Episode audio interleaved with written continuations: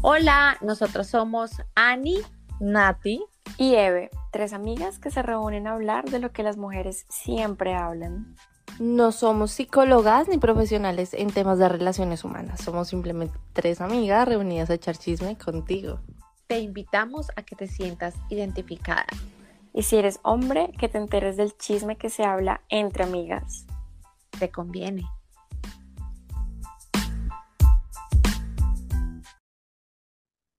Bienvenidos a este nuevo episodio de Llamada a las 3 en punto. Eh, gracias a todos por escucharnos. Hoy vamos a hablar de una duda que todos hemos tenido, porque todos hemos tenido relaciones. Eh, tenemos, hemos tenido novio, hemos tenido ese casi novio que no sabemos si es casi novio, si va a ser novio, si es material para novio, si es solamente algo de una noche, porque hay personas que no solamente son para toda la vida, sino para una noche y es difícil a veces saber si alguien es buen material de novio, cómo pasar al siguiente, a la siguiente etapa. Así que hoy vamos a discutir de eso porque yo sé que todos hemos estado en este lugar. Y, y bueno, vamos a empezar hablando, echando chisme hoy. Bienvenidos a este chismecito del día. Y más para que no perdamos el tiempo porque van pasando los años y como que no va pasando lo que uno de mujer quiere. Entonces como que hay que saber hasta cuándo poner el límite y decir, acá no sigo, prefiero terminar para no terminar lastimada, ¿no?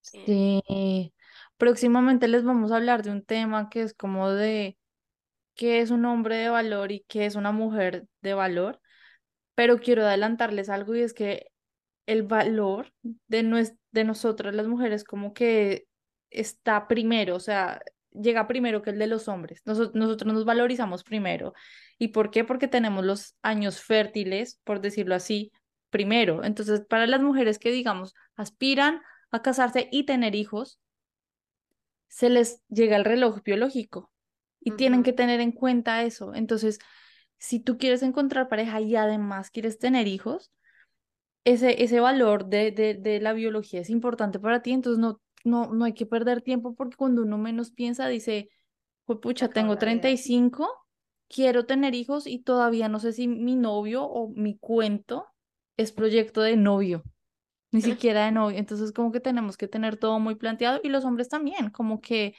eh, aseguren las cosas porque eh, tienen a las mujeres de novias para toda la vida y uno está ahí como no, el matrimonio solo es un papel y no pasa nada.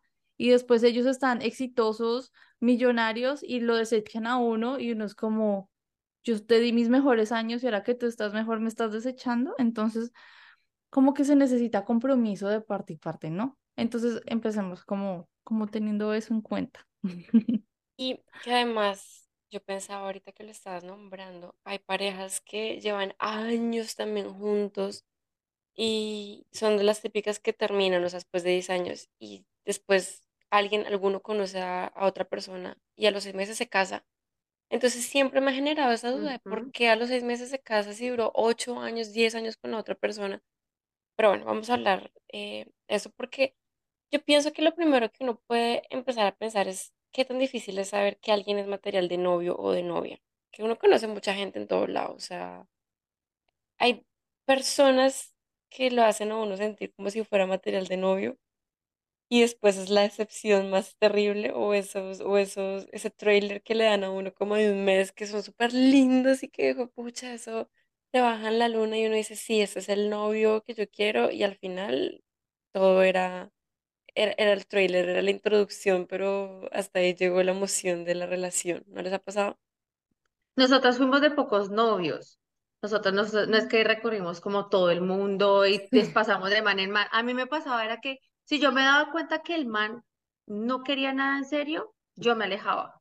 O sea, había algo en mí que me alejaba. Yo fui de pocos novios y de cuentos que yo decía como, bueno, lo quiero de novio. Pero si yo veía que el man iba para otro rumbo, pico y chao. La verdad es que me hice eso sí. ¿Pico y chao? O sea, le daba un pico y le decía, ya no más. No pero le daba el pico. Ella no lo puede dejar ir sin el pico.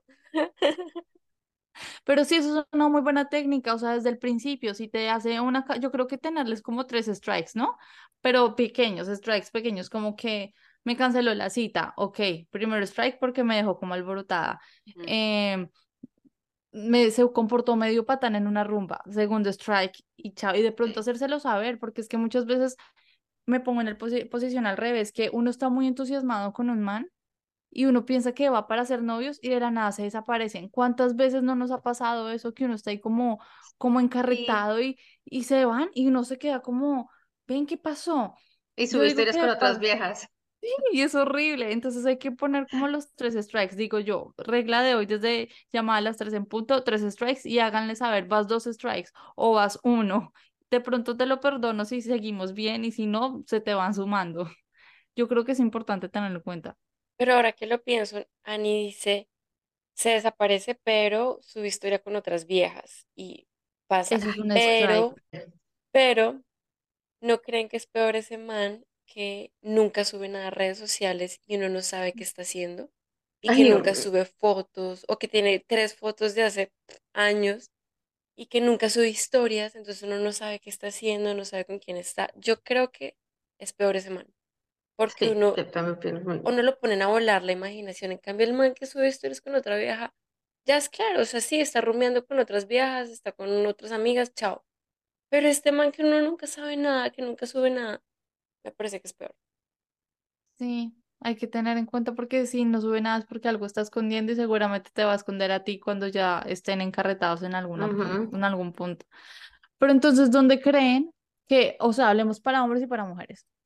Hablemos de viejas porque es lo que más sabemos, ¿no? Porque somos mujeres. ¿Dónde uno puede conseguir un buen proyecto de hombre? O sea, un buen proyecto de novio. ¿Dónde es el lugar más indicado? Obviamente la rumba no, aunque yo En estos momentos de la vida, en estos momentos de la vida, ya no se sabe.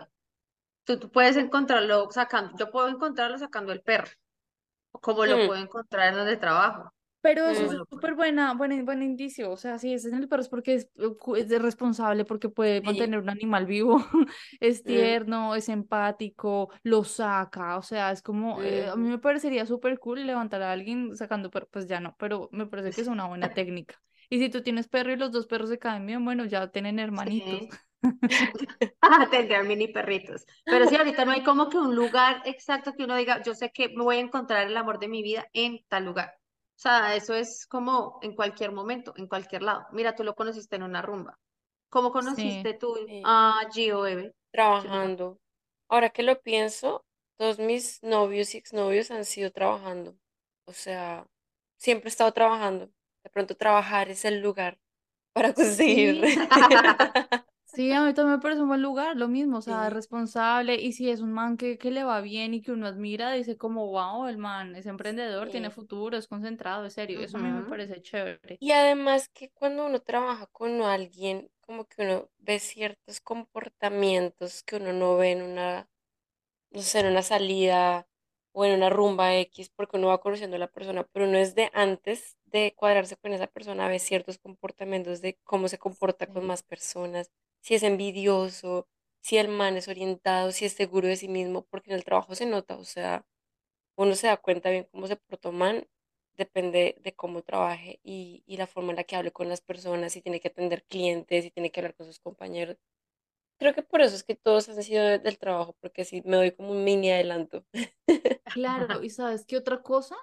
Si es el man del trabajo que le cae a todas las secretarias o a todas las viejas por ahí, uno dice, ay no, Ay, chao, o sea, man, en cambio es el serio que no le habla Sí. ninguna y Uy, entra en el sí. ascensor y todas lo morbosean Ay. y el man y se da cuenta, uy, qué rico, en serio. Sí, sí, sí, sí.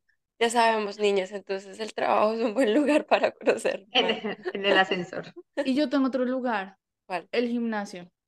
O sea, yo echaba harto ojo en el gimnasio, aunque no le hablaba a ninguno, pero yo pienso que el gimnasio es un lugar chévere. Bueno, es que les voy a decir una cosa, aquí en Miami todos son fit y uno como que se imagina como que estos fit pueden ser y estos no. A mí me parece que un man que vaya al gimnasio, que se cuide, que es que genera disciplina, o sea, dice, dice mucho de una persona que se cuida y tiene la constancia de seguir adelante con su proceso físico.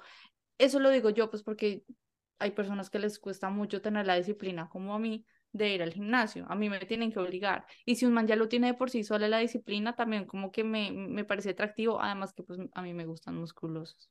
Entonces me parece que es como dos, dos, dos cosas buenas. Porque tú dices que no, Ani. no. porque yo no, yo, yo voy al gimnasio a entrenar. Yo soy la más antipática. Ustedes me pueden preguntar, ¿tú conoces a alguien en el gimnasio? En todos estos años de mi vida, nunca. Me choca que me hable. A mí me, no, no me gusta. Hace poquito se me acercó un mexicano y era como, yo estaba usando una máquina y se me acercó única y exclusivamente para hablarme, porque la máquina no le iba a usar. Hola, ¿cómo estás? Eh, pero me lo dijo en francés. Eh, ¿te demoras? Y yo le respondí en español porque tenía más cara de latino que... Y yo, ya, ya voy a acabar. ¿Cómo sabes que hablo español?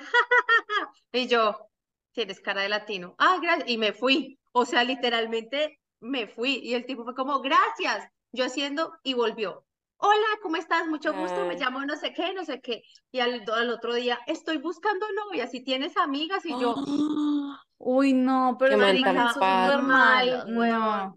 ¿Qué día lo usé para que me hiciera un video? Pero, pero, y si tienes amigas, por favor, y que estoy soltero, estoy buscando novio, y después vuelvo, me voy a ir de viaje, y yo, bueno, no me hables, por favor. No me gusta, no me gusta que me hablen en el gimnasio. Yo estoy de acuerdo contigo. A mí no me gusta echar chisme ni con el del Uber, ni con el taxista, ni con nadie. Pero es que también en el gimnasio tú ves ese comportamiento. Uno ve el guiso que le está hablando todas y que está mirando el culo de las viejas y que está intentando morbosear. Yo creo que siempre hay en el gimnasio el man que está rico y que es súper serio y que está con los audífonos, la gorra y está ahí concentrado entrenando. Y uno dice, uy, qué rico, está concentrado entrenando, le está costando. Eso a mí me parece como muy sensual. O sea, también tú puedes ver cómo se comporta con otras viejas y no es el que se descabeza mirando la, la licra con dos bombas que está caminando. O sea, sí, sí, sí. si ya es el man, si tú ya viste que se te acercó y además se te acercó y fue súper pato, pues no, ya perdió puntos. En cambio que uno es como, ay, voy a hacerme aquí al lado a ver si me mira. Ay, no me está mirando. Ay, como que es un buen lugar. es un buen lugar. Si se utiliza bien, es un buen lugar. Sí, pensándolo bien, sí, no, no es mala idea. Aunque también hay que estar pendiente de los típicos entrenadores que eso están detrás de todas las peladitas nuevas, ¿no? Yo conocí, yo antes eh, acá en Alemania no voy tanto al gimnasio como en Colombia, o sea, yo en Alemania acá entreno en la casa, pero en Colombia me acuerdo que conocía los dos tipos de entrenadores, el que era súper amigable con todas las viejas y eso te trataba y te decía es que tú eres lo más lindo. Y yo le decía, sí, yo y cuántas más, porque yo ya sabía que ese era el, speech de todas las viejas. Y él, no, solo tú. Y estaba también el entrenador que no se metía con nadie, que era súper serio, que uno decía, como ves, este man no es así como medio coqueto. Entonces, no solo el man que entrena, sino el entrenador, porque yo creo que ellos como entrenadores tienen más cancha para actuar. Y ahí uno también se da cuenta, tienen más oportunidad. Yo me lo imagino ayudándole a hacer el squat y que la vieja dice, le, le restriega el jopo en, en donde ya saben que en el paquete mientras ella está haciendo el squat. No, a mí me da un poquito de asquito, la verdad. Yo no sé si Natalie entró en algún momento al gimnasio de la universidad. Había uno barbudo, acuerpado. Uy, sí, sí, sí, este hombre era, porque el otro, habían dos, uno que era coqueto con todas las chicas y ese, era así como lo está diciendo Bebé, o sea, era serio, pero era el acuerpado, eh, que uno era, hola, ¿cómo estás? Y el tipo, hola, a me encanta. es tan carismático. Que día lo chismo, siempre lo encontré como en, del Instagram, del Instagram, del Instagram, del Instagram, y todavía está trabajando en la universidad. Y está, yo decía, Dios mío. Oh my God. Y ahora pensando en hombres, ¿dónde piensan que están las mujeres? ¿Dónde estamos las mujeres juiciosas? ¿Dónde nos pueden encontrar? Pues a, no, a a mí no porque ya estamos comprometidas, pero ¿dónde creen que pueden encontrar una mujer así? Pues Ani todavía no se ha casado, pero ¿dónde pueden encontrar mujeres así, comprometidas, no solteras, que sean bien juiciosas? En el gimnasio también puede ser, en el trabajo, como sí, mm. Hay muchas mujeres que, ajá, muchas mujeres que van a hacer trabajos en una cafetería, a estudiar. ¿No? Muy ñoñas. Porque nos quedamos más calladas con nosotras, que tiene diferente, que tiene difícil nosotras las mujeres de encontrarnos. Yo creo que es que las... Dime. Ani, dale tú. No, que iba a decir que, las, que muchas mujeres van a un bar solas con una copa a buscar a ver quién llega. Pero no sé si ese sea un buen, no sé si eso sea un buen lugar o no. Depende de la persona que te, se te acerque. No sé, a veces que no quiere estar solo, que quiere ir a tomarse un vinito solo, y digo, puta, llegan todos estos manes, ay, linda, ay, no sé qué, me acuerdo cuando estuve en Miami que estuve una noche sola, me fui a comer en un restaurante por Ocean Drive y qué estrés, o sea, no me dejaban comer, todo el mundo pasaba, yo decía, pero qué, tengo cara de, ¿de qué? ¿De colombiana tremenda o qué? De loco. Porque a veces uno quiere estar solo, o sea, uno quiere ir a tomarse un vino solo, ir a comer solo, y, y creen que eso no está levantando. Entonces, no sé, la vieja sola como que no, no sé. Es, es que yo pienso que por lo general todas las mujeres están en busca de novios y todas las mujeres están en busca de amor. Los hombres no. Los hombres están buscando sexo constantemente. Entonces es muy fácil encontrar a una mujer que esté dispuesta a querer un novio y tener una relación seria, porque como que sin querer queriendo todas en el fondo quieren eso. Obvio, eh, eh, no puedo generi- generalizar, pero estoy generalizando de cierta forma porque si es así, o sea, busquen amigas solteras y les preguntan y todos dicen, no, pues estoy sola, pues porque marica no hay nada. En cambio, los hombres son como, todos quieren ser novias, todas quieren algo serio, o sea, qué desespero, me toca sacarlas porque ya, ya, ya todas se me quieren quedar a dormir aquí en la casa y quieren dejar el cepillo de dientes. Entonces, como que es más bien como que todas quieren ser novias, pero qué personalidad es compatible contigo. Entonces ya es como tú como hombre, ve a un lugar que te guste mucho, como el gimnasio, no sé si te gustan los carros, meetings de carros, las mujeres que estén en los meetings de carros o no sé, cosas así, y de pronto ahí es, es más fácil echar el ojo, ¿no? Yo creo que la mayoría de las mujeres que están en los meetings de carros están acompañando al man. Así Ajá. que no creo que es No muy difícil una encontrar mujer. una vieja y muy pocas conozco. que sea una mujer más como, no sé cómo llamarla, como más, no femenina, no, no femenina, sino, no sé, no sé qué nombre como más darle. que el papá la crió. Sí, Que no tuvo No, mamá y el papá la crió, entonces le sabe todo de cambiar el aceite y la llanta y ah, el cilindraje. No tan afeminada. ¿Y Y se agacha y pone el gato ahí debajo del carro Sí. y le... No falta. ¿Ustedes creen que Tinder es una buena herramienta para conocer a una pareja, a una persona? Bueno, la que no haya usado Tinder, que tire la primera piedra. sí, sí, sí, sí. Y yo he conocido Pues yo se las, parejas que se han yo se las pregunto a usted, por eso, la, por eso quería hacer yo esa pregunta, porque es que yo tengo una experiencia con, con esa aplicación, entonces, por eso se las hice, por eso que dejé esa pregunta para mí, para hacérselas a ustedes. Yo, yo he conocido parejas que sí Hasta han se han valido la, casado. o sea, no, no, no para mí, sino que parejas que se conocen en Tinder y se casan y llevan todo el tiempo casados, o sea, al, al sol de hoy todavía están casados. Entonces, siento que como que fue un golpe de suerte que les dio la vida, porque normalmente en Tinder era como para buscar sexo, ¿no? Pues es que la llamita lo dice. Wow, sí, tienes razón, por algo y tanto fuego. Pues no, no sé. Yo obviamente conocí por Tinder y fue precisamente una persona que no, no llegó a ser novio porque como que no, como que no me sentía 100%, como que sentía que faltaba algo, como que me caía bien y era chévere y todo, pero como que, como que faltaba, no sé, o sea, no, no me llenaba. Pero fue una persona bien. Yo pienso que es que uno tiene que hacer el filtro bien de Tinder. Si uno ve el man que solo está posando así, ay, que no sé qué. y En cambio, si es alguien como que está posando mm, tranquilo, como no, como pretencioso, como mostrando sus carros, o mostrando sus músculos, o mostrando sus rumbas, sino que simplemente tiene una conversación bien y no te entra de una vez como, oye, caes a la casa y vemos películas, pues uno hace el filtro y se da la oportunidad de conocer. Sí. ¿Tú qué dices, Ani? ¿Cómo fue tu, tu, tu experiencia con Tinder? O sea, duraste hartos años con alguien de Tinder. ¿Cómo, cómo fue? Ah, pues a mí me pasó algo que, que tú estabas diciendo, la- esa persona fue interesante porque no fue al grano. Obviamente a mí no me llamaba la atención porque no estaba buscando absolutamente nada. Yo estaba en ese momento como saliendo de una mini tusa de una relación pasada. Entonces estaba la aplicación recién salidita, como recién salidita, y un amigo me dijo, descárgala y mira a ver qué. Entonces me daba como esa, ese miedo de yo salir a conocer porque nunca había probado, nunca había escuchado otra aplicación como esa. Entonces yo me acuerdo que esa persona eh, eh, me insistía en salir, pero a mí no me daba espina. Lo dejé de hablar, después que sí, después que no, y después de muchos meses, muchos meses, o sea, fueron como tres meses, algo así, yo no me acuerdo, fueron como tres meses.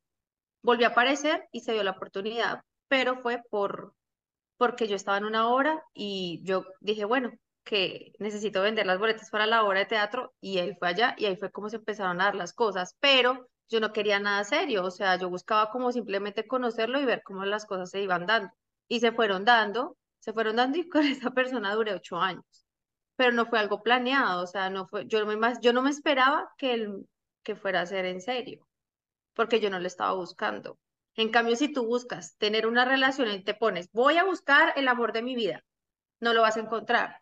Entonces yo simplemente no busqué, se dieron las cosas y pues, ajá, nos hicimos novios. Es que yo digo que uno no puede entrar a esa aplicación de una pensando que quiere el amor de la vida porque Ajá. primero los va a espantar a todos. O Mm. sea, si tú le dices, hola, ¿quieres ser el amor de mi vida? Los manes se van a ir corriendo. Entonces, como que regla número uno, no te veas desesperado, como que quiero amor, porque Exacto. ellos lo que menos quieren es amor. Y ellos no pueden estar diciendo, quiero sexo, porque uno es como, espérate, es que en Tinder hasta hay cosas de tríos. O sea, es como, estoy buscando mujer para hacer trío, estoy buscando Ajá. hombre para hacer trío. O sea, hay cosas así, eh, hay, hay, hay No cosas muy fuertes sabía. en Tinder. Entonces te estoy informando, eh, imagínate, hay cosas terribles en el mundo. Entonces, como lo dijo Ani, la llamita de Tinder, eh, sí da para, para malinterpretaciones, entonces hay que, uno tiene que hacer el filtro desde la posición en la que está. Nosotras, si el man de una está como muy desesperado, mal. Chévere que vayan como despacito, que no haya como esa necesidad de estar en un cuarto a solas. Ya. Pues es que en estos momentos creo que ya Tinder está solo sexo y ya. Pero en esa época, como hasta ahora estaba empezando, entonces la gente era como, hola, ¿cómo estás? ¿Y qué es de tu vida? Entonces uno duraba como una semana hablando con la persona por Tinder y ya después de la semana, ay, pásame el WhatsApp, y no será que sí, me da miedo. Ahora ya es como, pásame el Mm. WhatsApp, ¿qué usas? ¿WhatsApp, Instagram o Snapchat? Una cosa así. Regla importante, se tienen que pasar la, la ubicación, siempre. O sea, sea la aplicación que sea, Tinder, ¿cuáles son las otras? Bumble, cosas así. Bumble. Pasen la ubicación a, a por ahí tres personas y sepan dónde están. O si se van a reunir con alguien de Tinder, que la amiga y, y el novio de la amiga estén en la otra mesa mirándolos. No se, no se reúnan en lugares cerrados. O sea, el mundo es muy peligroso. Cuídense, cuidémonos. Es importante estar como ahí, al Ujú. filo de, de la situación. Eso me trae unos recuerdos de, de Nati. Creo que yo a Nati le envié la ubicación una vez en- cuando estaba en Colombia, que estaba saliendo con... No me acuerdo dónde era el man. También le dije, voy a salir con este man, voy a estar acá. Y Nati toda pendiente, toda bonita. Hay que hacer eso, compartirse la, la ubicación con otros, con otros amigos. Con eso uno evita como cualquier riesgo o algo, porque sí, el mundo está peligroso. Pero miren que acá hay un, está Bumble, acá tiene mucha fuerza Bumble. Y tiene también una opción que es para buscar colegas como de trabajo, o sea, gente que trabaja como en lo mismo. Con Como eso, un LinkedIn. mm, no como un Link- LinkedIn, sino como un... Busco amigos que sepan de lo que yo hago y quiero amistad. No Pero eso tanto. está chévere. Sí, Yo sí, sí, quiero tener amigos acá. Si alguien está en Miami, quiere ser mi amiga, me escribe por Instagram, por favor. Sí, como que tú te puedes reunir a hablar con alguien que también trabaja en lo mismo que tú o sepa del tema y pues son amigos, o sea, alguien que está buscando amistades de verdad, no, no relaciones.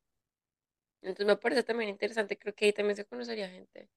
Bien, Sería chévere para hasta cualquiera, ustedes que ya están casadas está chévere porque ahí pueden conocer amigas, o sea, eso se me hace súper chévere, Sí, que no sea solo para sexo, sexo, sexo, sexo. sí, estoy de acuerdo. sí. Pero les voy a hacer una pregunta. ¿Ustedes qué piensan del ganado? ¿Uno qué hace? Hablemos del- de, de, la- de las mujeres, hablemos de las mujeres. ¿Uno qué hace cuando está con alguien que no es nada, pero es algo? Puede ser algo, pero no se sabe si va a ser algo. ¿Nosotras qué hacemos con el ganado? El ganado no es como así, O sea, vamos a ser sinceras, cuando estás soltero, pero tiene el yo llegué a la soltería, yo entré, pasé las puertas de la soltería y yo en el día siguiente lo primero que hice fue buscar todas las personas de mi, de mi vida que me pudieran sacar a, a a comer, a rumbear, a lo que sea, y que yo sé que yo les interesaba medianamente y, y abrí las puertas como para que me, me, me coquetearan, ¿cierto? Y las historias obviamente se nota de primeras. Uno ahí empieza a adquirir su ganado y creo que es súper obvio cuando una mujer sale de una relación porque es súper notorio. O sea, las redes sociales dice soltera, soltera, ok. uno tiene su ganado y uno de vez en cuando coincide con alguien que le llama la atención que podría ser como prospecto de novio, pero uno no está seguro. ¿Ustedes qué hacen con su ganado? Estoy pensando qué hice yo con mi ganado cuando puse las cosas serias con este hombre que ahora es mi esposo. Ya todos obviamente desaparecidos, pero creo que cuando uno sabe ya que la cosa va en serio, o sea, que ya hubo de pronto conversaciones de a qué estamos jugando tú y yo, ahí sí ya es hora de disponer del ganado. Y ya, porque la gente lo sigue invitando a uno a salir y ya es lo que uno Pero responda. es que nosotros las mujeres sí somos de los que desechamos rápido. Pues ya Sí, nos, vuel- nos ponemos serios con esa persona, chao el ganado. En cambio, los manes no. Los manes los van a tener ahí arrocito en bajo. Ah, estamos peleando, pin, el ganado, pin. ¿Quieres hacer algo? En cambio, nosotras no. Es que yo digo que el ganado de las mujeres actúa de una manera diferente al de los hombres. El ganado de las mujeres funciona para entretenernos. Nosotras no estamos necesariamente involucradas con el ganado sentimentalmente, sino que lo que queremos son planes para que nos saquen a rumbear, a comer, a, a cine, que ni de pronto uno le puede gustar un poquito. Dime. Ni por sexo tampoco, No, ni por sexo, nosotros no estamos pensando en sexo, nosotros estamos es más pensando como en que alguien nos esté hablando todo el tiempo para que nos esté subiendo el ego y nos invite a salir y, y si uno le puede gustar a alguno, pues le da un besito y como que chévere, pero no, no significa que porque te dé un besito ya esté enamorada de ti o quiera ser tu novio. Sí, eso por un lado. Por el contrario, el ganado de los hombres es quiero salir y quiero sexo. Entonces mi ganado es qué vieja fijo me la da, me lo va a dar hoy para yo no ser el único que va a llegar a la casa a no culiar. Todos mis amigos llegan a culiar porque tienen novia, porque tienen la vieja que siempre está para eso. ¿Qué, qué tanto, qué tantas viejas puedo tener disponibles para sexo? Si esta no me salió, me sale este, me sale esta, me sale este. No sé cuál de los dos casos es peor, porque los dos están jugando como con las otras personas, pero yo pienso que esa es la diferencia del ganado entre el hombre y la mujer.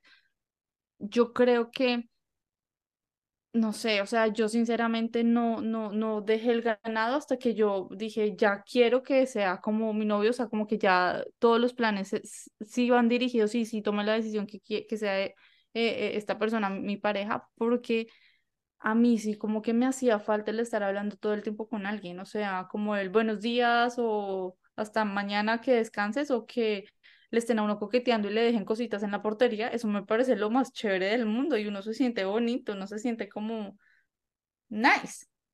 Esa cara de Evelyn. Ay, es que me, me Sí, era acordaste, chévere. me acordaste que cuando Joven y yo éramos, no, ni siquiera moro- éramos novios, estábamos recién saliendo, cuando trabajábamos en Colombia en el 2014. Y teníamos el mismo locker, compartíamos el mismo locker. Y él me compraba un jugo de naranja que me gustaba mucho y las galletas de Subway y me las dejaba en el locker. Entonces cuando yo bajaba a sacar cosas del locker estaba esa sorpresa ahí porque él me las dejaba, entonces me acordaste. Mm. Él era tu ganado que se portó juicioso y llegó a ser novio y ahora esposo. Un él se buen portó ganado. muy bien, sí. Sí, aunque en esa época nosotros ni siquiera empezamos con nada serio. Es que ahí es, ese es el punto. es- Esa iba a ser mi segunda pregunta, porque nosotros no empezamos con nada serio. Dijimos los dos, yo no quiero, yo le dije, yo no quiero nada serio. O sea, si vamos a salir es como por, por salir y ya. Y él me dijo, sí, yo también me voy a ir del país, no quiero comprometerme en ninguna relación. Y los dos estábamos contentos porque éramos el ganado de cada uno, ¿no? O sea, eh, el de momento. Y empezamos a pasar tanto tiempo juntos y nos empezó a gustar tanto estar juntos que ya toda la semana nos quedamos, o sea, ya no había semana en la que no nos quedáramos en la casa de cada uno, sino que todo el tiempo estábamos juntos y después resultamos siendo novios. Y ahí es cuando uno dice, bueno, ¿cómo hace uno para diferenciar? Porque es que Giovanni empezó como un ganado y terminó siendo un esposo. Es, es complicado, pero yo creo que hay que tener conversaciones, o sea Ahí es cuando uno habla, si ya ha pasado mucho tiempo y uno dice, bueno, ¿tú qué? ¿A qué estamos jugando? ¿Cuál es la idea? Y ya el man dice como, sí, o sea, creo que es, sí somos novios o no. Y uno va a disponer de su ganado. Es que es el nivel de, de compromiso, es la Mm, conexión, es el sexo, no vamos a mentir, si el sexo es mágico y hay Ujú. artificiales, eso, eso ata mucho. mm, Y, y es el compromiso, es la complicidad, son las risas, que el ganado no es un friend, es- no es, no es friendzone, es, es ganado, entonces tiene proyección, o sea, puede ser algo. Pero también hay otra cosa, es el, uno ve compromiso en la otra persona, entonces cuando uno ve compromiso en la otra persona, uno dice, ve, yo quiero ser también comprometido con esta persona porque las cosas están fluyendo muy bien. Mm. Ah, Yo pregunto, ¿qué hubieras hecho tú, bebé, si hubieras visto que Gio no hubiera dejado su ganado mientras está contigo? Y tú ves que todavía está, no sé, ves, lo ves chateando con otra vieja o ves que, que le está de pronto mirando a alguien en el trabajo o algo así. Siendo ganado, pues no hay ningún compromiso de nada, pero Mm. entonces uno ya dice como, "Mm, Y uno no, ya como que se frena. sí, uno ya se frena, uno Mm. ya, sí, como que uno No ya no quiere ahí. nada, sí. De viejas nos espantamos, de manes, ¿qué pasa? Yo creo que los manes, si son 100% sexo, les vale huevo, Sí, yo creo que les vale huevo. les vale huevo, dicen como, ok, me pongo ya, no, no pasa nada. porque hay manes que ni siquiera lo piensan. Sí, exacto. Sabemos, sabemos andanzas de los hombres.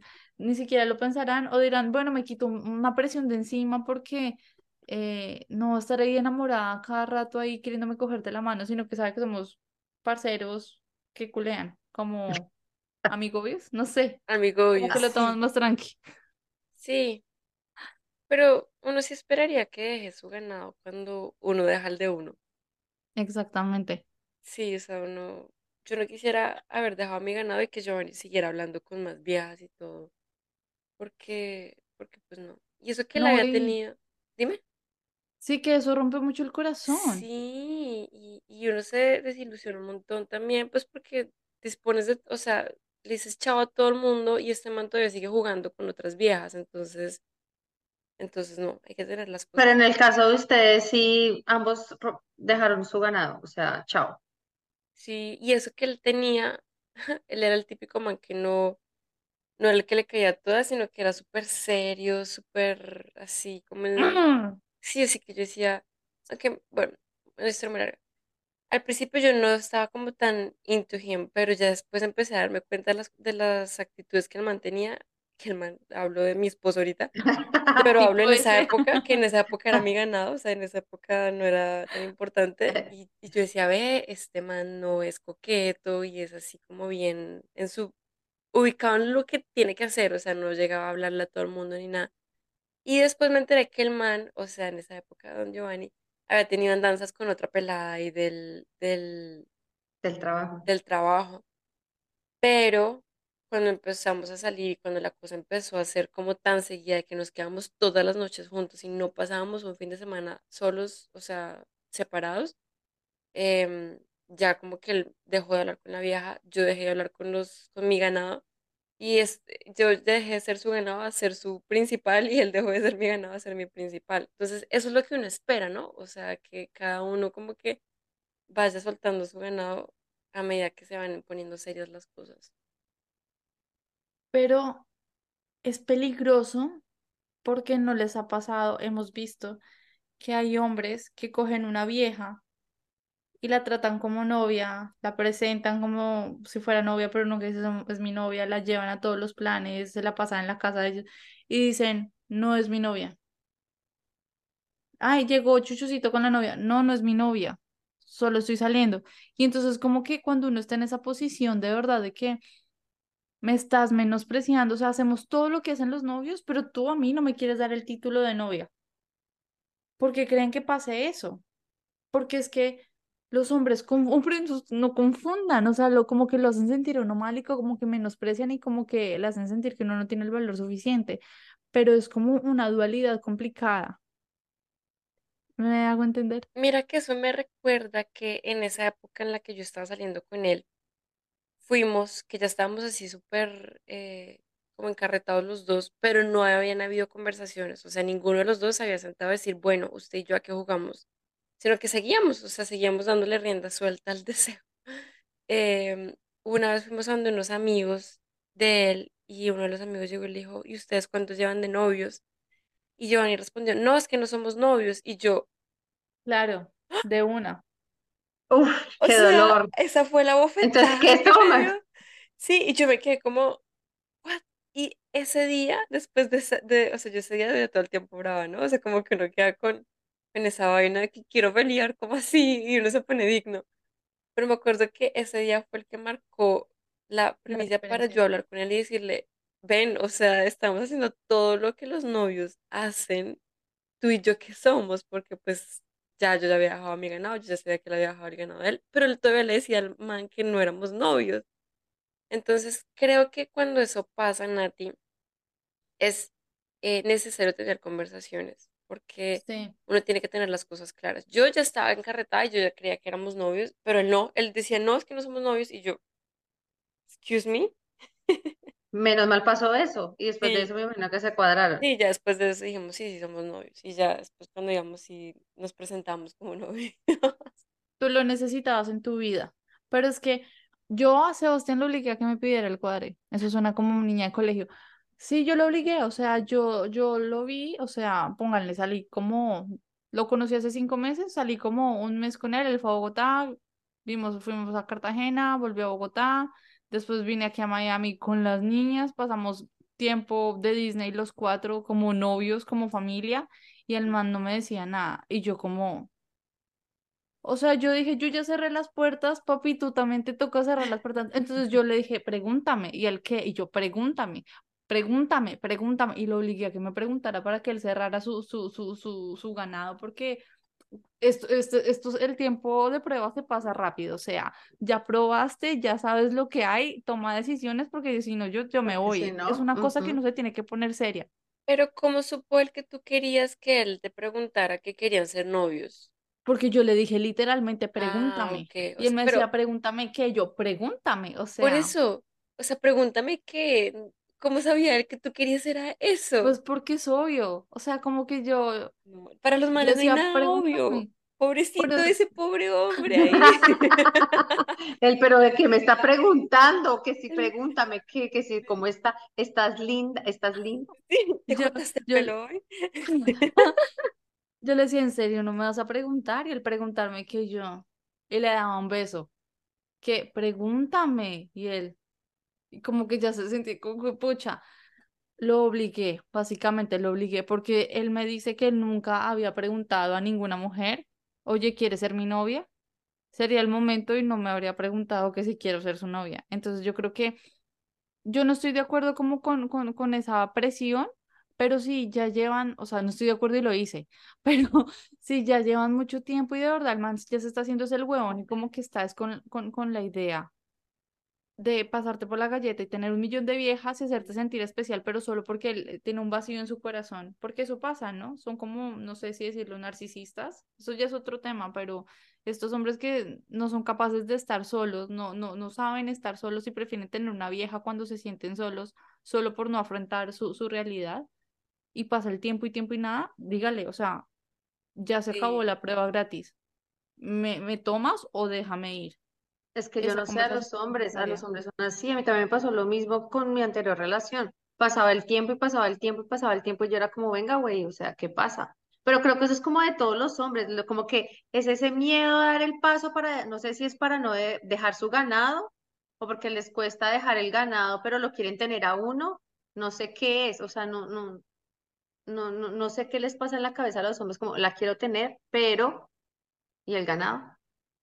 Es lo que yo estaba diciendo al principio. Nosotras tenemos como queriendo o no queriendo tener hijos, un reloj biológico que nos dice como formalicemos, tengamos un hogar, vivamos juntos, quiero novio, quiero no sé qué. En cambio, los hombres, o sea, por cada disparo salen ocho mil espermatozoides. O sea, es como yo tengo para darle a todas y repoblar el planeta ocho veces. Ellos por biología están dispuestos a, a tener y tener y tener. Es, somos nosotras que tenemos una bala al mes ponernos serias y decir, ¿me quieres? ¿No me quieres? Ok, chao, next, next. Y además que sí, más cuando estamos en nuestras épocas que, que somos más bonitas. Los hombres canosos son sexys, las mujeres canosas es como, mm, La viejita. sí, entonces como que sí nos tenemos que poner serias. sí, incluso ayer estaba en el trabajo y me dijeron cuántos años fue que cumpliste y yo 29 y me dicen, ah, te queda todavía un año de juventud y yo, Uy, yo lo mato. lo mato, sí. y yo, ¿cómo así? ¿Es que a los 30 todavía no eres joven o qué? Porque creo que es muy, lo dijeron para joder, obviamente, ¿no? Pero está, e- es una verdad muy metida en la cabeza de la gente que cuando uno ya cumple 30 o cuando uno ya es canoso o cuando uno se le empiezan a notar las arrugas, ya deja de ser sexy. En cambio, los manes que se les empieza a salir canas en la Mm, barba o que uno sabe que ya son mayores, empiezan a ser, se ven como más sexys todavía, no sé.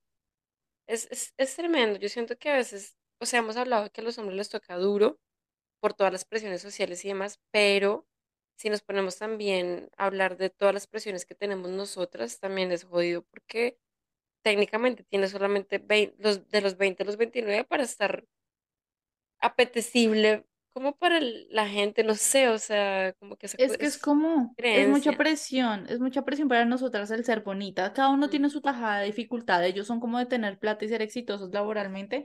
Nosotras necesitamos esta tajada de juventud, de, de ser bonita y, y está como la línea delgada. Yo diría que no, hasta los 30 no, yo diría como que treinta treinta y cinco treinta y seis ya, uy, ya después de ahí te conviertes en una MILF. Mira, ya después ahí pensamos en, el- en la menopausia. Sí, entonces ahí ya no eres, ya no eres como, uy, qué, qué, qué, qué jovencita tan rica, sino como, y yo, yo quiero una mamá así para darle, o sea, ya, ya se vuelve otra cosa. Entonces, como que, ay, no sé, es, es complicado. Sí, una cuchi Barbie, entonces, complicado. imagínate Cuchi Barbie que a los 37 no, hombre, No, estás joven. No, no, pero un pues man de 20 se derrite con una de 37. ¿Y siete. ¿Y para qué la quiere? ¿Para novia? No. a En veces cambio, los de sí. 40 quieren una de De 29, 30, 22. 30 y una cosa así. Entonces uno a los 37 está como en el limbo, como en el limbo de qué, qué, qué edad me toca, o sea, que sí, que, que tengo, que tengo para mí. Es complicado, porque además a los 40 los hombres ya tienen más ah, capacidad adquisitiva, entonces tienen todo el abanico posible para coquetearle a una de 22, de 20, bueno, 22 me parece muy chiquita, ¿no? O sea, me parece muy niña. Pero una de Pero hay casos, 25, una de Pero sí hay 30 sí casos. claro, de que hay, hay. hay casos. Pero bueno, yo tengo una pregunta para Ani. Tú duraste ocho años de relación con tu ex. ¿Cómo hiciste tú para formalizar esa relación? O sea, ¿en qué momento se Sí, pasó la puerta y se entró al mundo de la relación seria? ¿Cómo hicieron? Pues yo eh, empezamos a pasar tiempo juntos. Empezamos a pasar tiempo juntos. Él tenía un trabajo que le tocaba viajar, entonces como que pasamos, pasábamos mucho tiempo juntos y cuando se iba a trabajar, pues eran días y me- semanas que yo no lo veía. Pero eh, se empezó a poner muy serio en uno de sus viajes porque me dijo que se iba a ir por un mes, pero que quería las cosas en serio. Lo dijo él. Y ya estando allá, él mandaba noticas, flores, ¿sí te acuerdas, amiga? ¿Sí te acuerdas? sí, me acuerdo flores Flores, grandísimo. entonces que dedicar canciones, que te quiero que vengas aquí, que quiero las cosas. Y yo decía, ¿será que las cosas iban en serio? Yo me acuerdo que yo tenía mi ganado por ahí, pero pero como que yo sí quería algo con él. Ya después de que él volvió, porque duró casi dos meses por fuera, yo decía, no, él en dos meses, ¿qué va a hacer? En otro lado, en Miami. O sea, estaba en Miami con muchos manes, iba de fiesta. Yo decía, no, el man se está volviendo loco, pero siempre estaba pendiente de mí. Ya cuando él regresó, hice lo que hizo Natalie. Pues, o sea, como que empecé a presionarlo. No en ese momento como tal, porque teníamos que seguir viviendo como más cosas, porque duramos separados mucho tiempo. Como que pasó un mes y ya después de como de un, ya llevábamos como hablando dos, dos meses y medio, tres, ya empecé a presionarlo. Como venga, yo sé que ya llevamos mucho tiempo juntos y, y qué va a pasar. Y e hice prácticamente lo que Natalia hizo. Lo, lo, lo obligué. Y fue en una salida en una calle de un bar de Bogotá, en medio de una borrachera. ¿Sí? ¿Quieres ser mi novia? Y yo, sí. Entonces, como que no fue tan romántico como lo quería, pero ya después al otro día sí lo hablábamos, fue bonito, eh, pasamos la noche juntos, entonces como que fue bonito. Pero fue una obligación, o sea, fue como, ¿no me lo vas a decir? ¿Qué quieres que te diga? Y yo, pero pues, ¿cómo que no me lo vas a decir? Si tú quieres no, no es que ya lo somos, ¿no? Pero dímelo. O sea, es que a ellos le- les cuesta decir la palabra, no sé por qué, no sé si es por compromiso, vuelvo y digo y repito lo mismo, o sea, es que a ellos les cuesta sacarlo de la boca. Miren que ayer, que perdóname, pero es que se me acuerda mucho, que ayer tuve una conversación con un chico del trabajo y em, hay dos, dos manes del trabajo que se la pasan trabajando juntos todo el tiempo y sabemos que se quieren un montón, o sea, no son gays, pero se quieren un montón, entonces les decimos que tienen un bromance. eh, molestándolos. Y eh, cada vez que yo les digo, ay, no molestes que a ti te encanta trabajar con Pepito, y eso como, "Pf, a mí no me gusta trabajar con ese man, no sé qué, eso es mentira. Entonces hablé con otro pelado y les dije, y le dije yo, es que ellos siempre se niegan que se quieren. Y el man me respondió, un hombre nunca va a hablar de sus sentimientos ni va a aceptar el amor por nadie o sea, yo estoy dispuesto, yo estaría dispuesto a dar mi vida por ti, por como mi amigo, pero nunca voy a aceptar que te quiero. O sea, nunca voy a aceptar que tengo una relación chévere de amistad contigo. Entonces eso me hace pensar eso, Ani, que, que los hombres les cuesta hablar de sus sentimientos, a ellos les wow. cuesta decir, somos Eso novios, te quiero, o sea, les cuesta. Por- porque miren, Giovanni dijo que no éramos novios y ya teníamos una relación más o menos de novios. Nadie obligó a, a Sebastián, Annie obligó a este man. Sí. Y hacen cosas. Yo, es que ellos dicen te amo más con hechos Sí, que con palabras. O sea, Ajá. Sebastián me llevó a mi hija y a mí de Bogotá a Disney. O sea, para mí eso era como, marica, ya somos novios, solo falta que me digas, ¿quieres ser mi novia? O sea, es simplemente es la palabra, no, no, no pasa nada. O sea, toca, toca hacer ese empujón. sí. Yo quiero hablar de un caso que le pasó a Evelyn, yo aquí metiéndome en el rancho de Evelyn y haciéndolo público, y Evelyn Evelyn ha abandonado este chat. Ay, hay hombres que se comportan muy raros y supongamos que son novios, pero como que no te hacen sentir la novia oficial. Y a Evelyn le pasaba que el man no le dejaba dejar ni un cepillo de dientes en, en el apartamento. El man era, o sea, como que ese miedo de pasar al nivel de compromiso es como que es- estamos comprometidos, pero, pero tú allá y yo acá.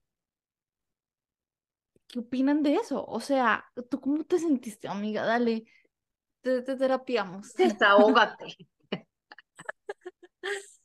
Eh, No. cómo olvidar, él era un hombre raro, pero es raro sobre todo porque él fue quien formalizó las cosas, porque yo con él también empecé sin querer nada serio.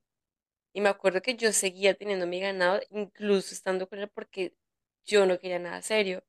Después que el man se dio cuenta que yo seguía saliendo con mi ganado, el man era como, ay, pero es que yo sí estoy en serio contigo, yo quiero formalizar las cosas. Y yo dije, ah, bueno, entonces vamos a formalizar y yo ya dejo atrás a mi ganado. Paso siguiente, pues nos vamos a quedar juntos, yo puedo dejar mi gorrito del baño, mi cepillo de dientes, porque es lo que uno hace cuando dos personas viven solas y tienen su apartamento como independientes.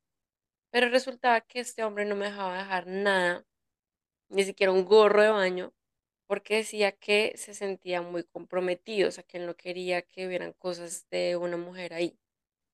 ¿Pero Entonces, quién? ¿cómo? Esa es la ¿Quién? Pregunta. O sea, ¿Quién? ¿quién iba a entrar a Ajá. a ver Sí, cosas de mujer?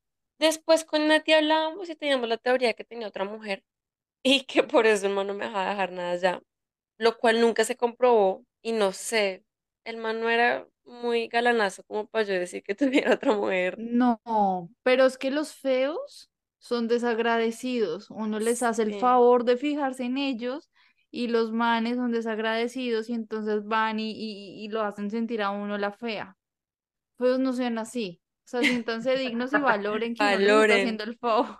Sí, sí, sí, sí, no, no sabemos por qué, pero el man a mí sí me presentaba como la novia. Era muy raro, o sea, era muy raro. Yo estaba todo el tiempo con él, me llevaban de los ¿Conociste a su familia? conocí a la familia, tenía hasta un hijo, conocí al hijo y, y él, él era muy cuidadoso con el hijo porque él decía que él no le quería presentar al hijo, pues, muchas mujeres, o sea, que él no quería que el hijo lo viera a él con, con diferentes mamás o madrastras. Entonces, eh, cuando me presentó al hijo y todo, yo salí con ellos, con la familia. Es que era muy raro, no les digo, o sea, tenía todas las actitudes como eran señales encontradas, porque me hacía sentir como novia, pero no me dejaba dejar nada en la casa de él. Pero es el no, como que novia, pero no como con toda la condición de la palabra, sino como que le faltaba ese, Sí. ese puntico para llenar la bola entera. Porque yo otra vez aquí metiéndome en el, en el rancho, habían como cosas muy sospechosas que además que no la dejaba llevar nada, la mamá no la quería y la mamá era como bien. Entonces, lean esos comportamientos. Yo aquí llegué a la, con- a la conclusión, yo hablando por Evelyn, que él sí tenía otra porque cuando no quieren dar ese paso es porque no están dispuestos a dar 100% su, a dejar su, su, su soltería y su, y su libertad de tener muchas mujeres y de cerrar la puerta por completo a no conocer más. O tienen mucho, muchas mujeres ahí que va cada rato y están haciendo el paseo por, por el apartamento. Entonces, esa es una de las condiciones por las cuales uno no pasa a ser novia o no pasa a ser esposa o no pasa al, al otro lugar. Y ahí es cuando Evelyn, muy juiciosa, dijo, no más, me cansé. Y ella fue de un día para otro, o sea, eso no hubo lágrimas, eso, eso metió el cuchillo en la torta y salió limpio. Y yo, wow, ¿En serio? sí, eso fue súper cualquier cosa. O sea, fuiste y dijiste, chao, ya no quiero más y ya saliste. Me liberé. Sí, y eso fue para un Mm. cumpleaños míos, eso pasó para esta época hace unos años, de Y hecho. rumbió súper chévere. Yo creo que fue Sí. la rumba que más he bailado. Y ella no baila casi. No, yo sí bailo, A ella sí se le acaba la batería a las 11 de la Eso es noche. diferente, se me Y se va, de- hasta las y doce se y va de un momento a otro. ¿Dónde está Bebe? Ya se fue. y mando un mensaje por WhatsApp solamente a una persona para que sepa que estoy bien. ya me fui. Es que no me gusta estar con gente borracha. Pero bueno, em, otra cosa de este hombre, que para que todos estén muy pendientes, señoras oyentes, era que no se quedaba conmigo los fines de semana. O sea, era una relación entre semana y los fines de semana él me decía que tenía que estar con el hijo. Entonces, como Ay, yo sí. conocí al hijo hasta mucho después, pues obviamente los fines de semana eran con el hijo. Y, y si nos veíamos, es que era muy raro, si, si nos veíamos un fin de semana, porque yo jodía, porque yo de verdad me ponía brava y yo decía, ¿por qué no podemos estar un fin de semana juntos? El man llegaba a mi casa como a la, a la una de la mañana, dos de la noche, que supuestamente el niño ya se había dormido, y se iba a las seis de la mañana el domingo. Ay. Sí, no, es Blanco que ahora que uno lo es, piensa, gallina lo pone y se come. Sí. O sea, es, es obvio. Solo que uno cuando está metida en la situación, uno no es capaz de ver la sí, situación bien. Es como a uno lo engañan mucho con palabras. Y hombres también ustedes. Estos signos también los pueden ver ustedes en una mujer. Solo que cuando uno está como tan comprometido, uno dice, no, es que está cansada, no, es que tiene hijos, no, es que no. Cuando uno quiere, puede. Punto, no, no justifiquen tanto. Yo digo que demos un plazo. ¿A los cuántos meses ya uno debe, debe ser novio y a los cuántos años uno ya debe ser esposo? ¿Cuál es el tiempo máximo?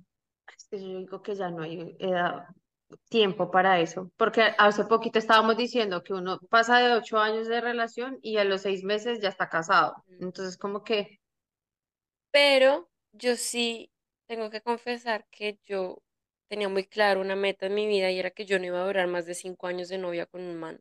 O sea, Sí, yo sí dije, y cuando yo tenía conversaciones en serio con alguien, por ejemplo con Giovanni, yo le dije, vamos a hacer novios, pero yo no voy a durar cinco años de novias o más. O sea, o formalizamos las cosas y nos casamos o chao. chao, Porque, porque pues no, pico y chao.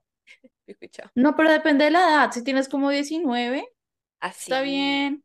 Si tienes 22, mm, cinco años está bien. Pero ya cuando uno tiene como 28, 29, 30, de ahí para adelante, es como yo digo que máximo dos años, Mm, exagerando tres. pero ujú, ya además ahí que no te han propuesto matrimonio, es que ni siquiera aquí en Estados Unidos existe esto del anillo de promesa, es que ni siquiera un anillo de promesa es como que están haciendo los dos, o sea, si ya no se conocieron lo suficiente para, para, para estar estables, es porque no son el, amor de la vida de la otra persona, ya, chao. cásense. Pero incluso yo tenía este, esta meta cuando era joven, o sea, a mis 20 años yo decía que yo no iba a ser novia de ningún man, 5 años. No porque me quisiera casar a los 22, sino porque yo no quería pasar mi juventud con un solo man, o sea, no quería ser, en serio, no Pilla la quería vieja. durar toda una vida, toda mi juventud con un mismo man y después casarme y después decir, ah, que se siente putear. o ah, que se siente irme de rumba y conocer man y rumbearme con ese man la primera noche que lo conocí, o que se siente de verdad salir con amigas y conocer manes y, o sea, yo no quería, yo sabía que yo no iba a durar cinco años con un man. Y es importante vivir esa etapa de, de, rumba y de, y de loquear y de todas esas cosas, niñas, vívanlo. Si los hombres lo viven, las, las mujeres, ¿por qué no? O sea, no estoy diciendo que, que hagan con de todo con ocho manes en una noche, no, pero sí es importante que se conozcan y ustedes sepan qué es lo que les gusta para, para que después escojan bien lo que sí les gusta. Esa etapa es importante. Pero, y ahora de novios, ¿al cuánto tiempo De si novios, sí. Ya, chao. Llegó que al mes, o sea, ya después del No, mes, no. no, en un mes tú no alcanzas a conocer a alguien para cuadrártelo. Digo que por ahí Pues tres meses. de- entre uno a tres. Nati, ¿qué dice? No, es que yo me he cuadrado muy rápido, o sea, yo no he tenido mucho tiempo de soltería. Yo he estado dos etapas, yo solo he tenido tres novios y entre esta relación y esta relación, seis meses, seis meses. No ha habido mayor tiempo ¿Tú de duraste seis meses solo seis meses. después del puto? Sí, solo seis meses. Ahora sí te quieres cortar eso. ¿En serio? No, el puto, marica. No, solo Yo seis no- pero yo meses. sentí que no eso fue puedo. como dos años, un año Pues al todo lo que rumbiese valió la pena, o sea, se, com- se comprimió en seis meses intensos, pero los Imagínense la calidad de las rumbas en seis meses, ¿no? Imagínense el nivel de rumbas. Dios. Yo estuve ahí, Ani estuvo ahí, pero fue tremendo. Pero sí, entonces no, no puedo hablar mucho, pero yo sí, o sea, yo con Sebas le dije más o menos al mes como, bueno, ya cuadrémonos, pues porque ya, ya, ya sabía, o sea, como que sentía que no necesitaba más. Sí, entonces como que no puedo decir tres meses, yo creo que tres meses yo no aguantaría tanto, esperando Sí, tres no. meses a que me digan que seamos novios, yo creo que que eso es le digan que demasiado no. para mí, sí, que digan que Es que no, que vamos no, muy yo rápido. Sí. sí, sí, estamos muy Pero es rápido. que ta- también es depende de la intensidad, ¿no? ¿A ¿Cuánto tiempo pasó cuando Sebas te llevó a Disney con, con las No, en ese viaje, en ese viaje, que yo estaba acá en Miami, en ese viaje le dije, bueno, papá, ¿qué yo pues? Pero ¿cuánto tiempo había Es pasado que bueno, desde que se conocieron? Desde que empezaron a Nos salir, pues. conocimos en mayo, Ujú. Eh, sí, nos conocimos en mayo y en septiembre En salimos y en octubre nos, no, es que nos quedamos, nos cuadramos. Pero mira que se conocieron en mayo. Pero, pero no era mucho lo que interactuábamos porque era responder, acuérdate que él vivía acá en Miami y yo en, en Colombia, entonces era Sí. como responder historias y ya, era, era bobadas. En realidad nos conocimos como octubre y eh, eh, septiembre y en octubre nos cuadramos. Creo que es depende de la intensidad.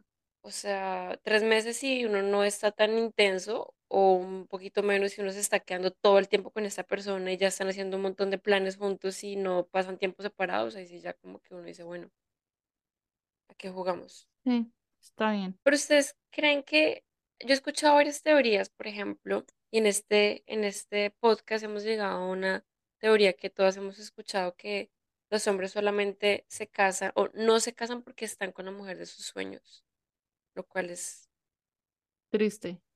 triste y raro, porque se supone que uno se casa con el hombre de sus sueños, o sea, yo no me voy a casar con cualquiera, yo me caso con el hombre de verdad. O sea, yo digo que esa teoría es como que no se casan con la mujer de sus sueños, sino que se casan cuando están en el nivel de compromiso disponible, cuando ellos ya se sienten listos para pasar a la, a la siguiente etapa. Es decir, como que bueno, yo ya tengo treinta y tantos, cuarenta y tantos, ya siento que me hace, ya tengo esa necesidad de llegar a, a una familia, a un hogar, porque ya lo Ya, que ya hice de todo, entonces ya como ya que ya, ya, maduré, sí, es eso, ya maduré, ya quiero tener algo serio, tengo una buena mujer, ¿por qué no? Casémonos con ella. Pienso que esa es como, como que ellos Sí, toman muchas veces, mejor. Ellos toman esa decisión por eso, como que ya, ella es bien, le cae bien a mi mamá, a mis amigos no les fastidia estar con ella, no, no me cae, o sea, somos medianamente compatibles, el sexo no es maravilloso, pero no es malo, casémonos. Yo pienso que eso puede pasar y yo siento que pasa mucho. Pasa más de lo que, más de lo que creemos. Mm, Y es muy triste, porque sí. también hay otra teoría, yo siento que esa también pasa mucho, que digamos, lo que dijeron ahorita, tienen una relación de 20 años y a esa vieja nunca le piden el cuadre. terminan, conocen a una y se deslumbran, o sea, es todo lo que querían y que no sé qué, y a los seis meses ya están casados. ¿Por qué? Eso es algo como triste, pero es como que la novia de los 20 años era como la mujer de paso, la mujer del proceso, es que le llaman en TikTok. Era como la mujer del proceso, como que algo parecido a la del- al, al este, que estaba bien, le caía bien, el sexo no era maravilloso, pero era bueno, era no sé qué, bla, bla, bla, pero no estaban comprometidos, o sea, como que no, no se sentían bien estables como para, para, para ya querer un hogar, pero luego conocen otra vieja que les alborota el mundo, les da tres vueltas y sienten de pronto el amor verdadero, entonces como que probablemente cuando ven a la mujer, saben desde el principio que esa es para, para casarse. O sea, la conocen y desde el primer momento dicen, esta es la mujer de mis hijos. ¿Cuántas veces no hemos escuchado a los hombres decir, yo la vi y yo sabía que ella era la mujer de mis hijos? Con las otras no. Yo siento que eso pasa mucho. Eso también pasa mucho y también es como una señal para las mujeres de ya llevan no sé cuántos años y no se han casado, bótalo, porque no eres la mujer de, su- de, de sus ojos. O sea, no, no, lo estás acompañando mientras conoce a la mujer que de verdad lo enloquece. Entonces eso es muy desilusionante. A mí, una persona me dijo, no sé qué ustedes piensan de esto, pero a mí, una persona del pasado me dijo, en los hombres nosotros tenemos tres personas en nuestras vidas. La primera es el primer amor, la segunda es con la que aprendemos y nos estrellamos y con la tercera es con la que nos vamos a quedar. Yo Yo fui la creo que sí. sí.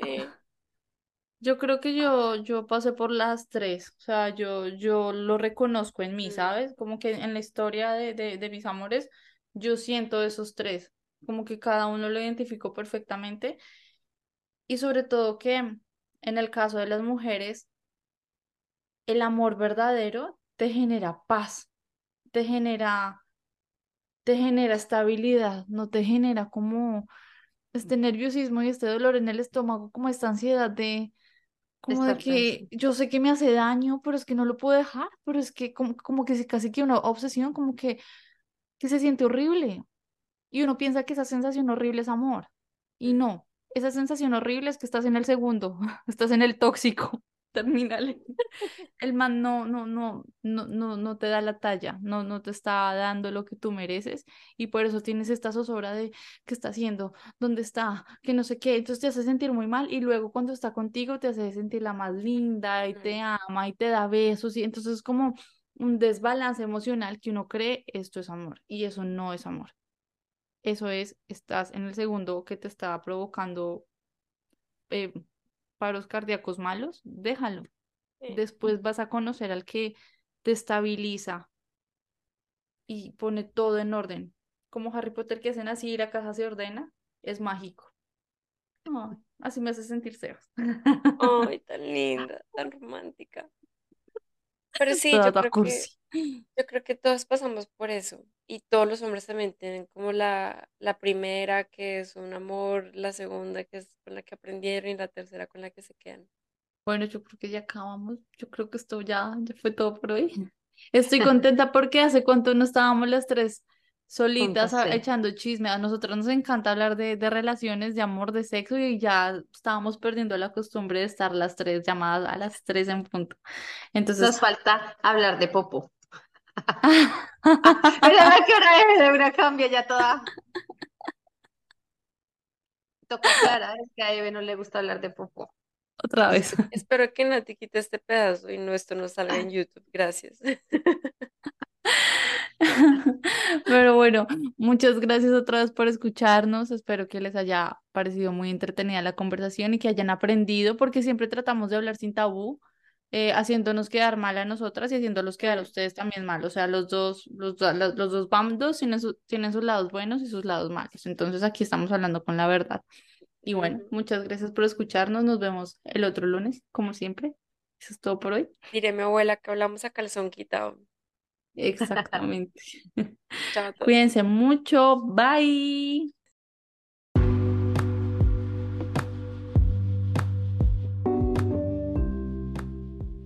Gracias por escucharnos. Si te gustó este episodio, no dudes en seguirnos y calificarnos en Spotify. En Instagram nos pueden seguir como llamada 3 en punto. Recuerden, el 3 es el número. No olvides que esta es solo nuestra opinión. Estamos aquí para entretenerte mientras echamos chisme. Y si te gustó este episodio, no dudes en compartirnos con todos tus familiares y amigos.